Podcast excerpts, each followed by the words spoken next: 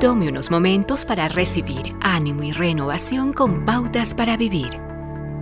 Nunca sabrá cuántos sus programas sobre la frustración han significado para mí. Escribió un misionero que fue tomado cautivo por la guerrilla de las FARC en la selva de Colombia. Este misionero había escuchado el programa Pautas para Vivir a través de la radio en onda corta. Su frustración era similar a lo experimentado por José.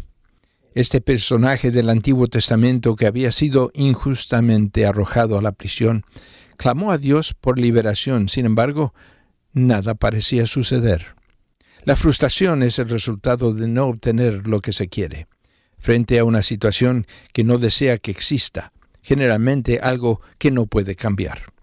Usted está comenzando una nueva compañía y le han prometido capital que permitiría que su negocio avance. Al final del año fiscal recibe una llamada telefónica diciendo que no habrá dinero. El inversionista está siendo investigado por auditores bancarios que han congelado sus bienes.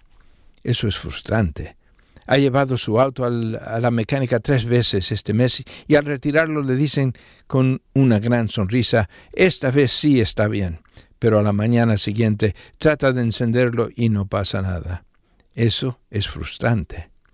Nunca volveré a tomar un trago, le dice su esposo, pero cuando llega a la casa su aliento le dice otra historia.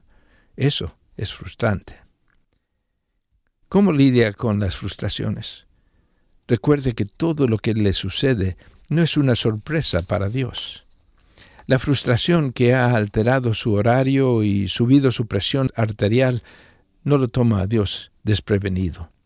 Él siempre ha sabido todo lo que le sucede, aún antes que naciera.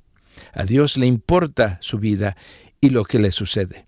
Jesucristo dijo a sus seguidores, estaré contigo siempre hasta el final del mundo y él nunca se ha retractado de esta promesa. Acaba de escuchar a Eduardo Palacio con Pautas para Vivir, un ministerio de Guidelines International.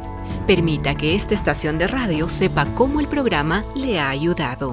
Acompáñenos en la próxima emisión de Pautas para Vivir. Gracias por su sintonía.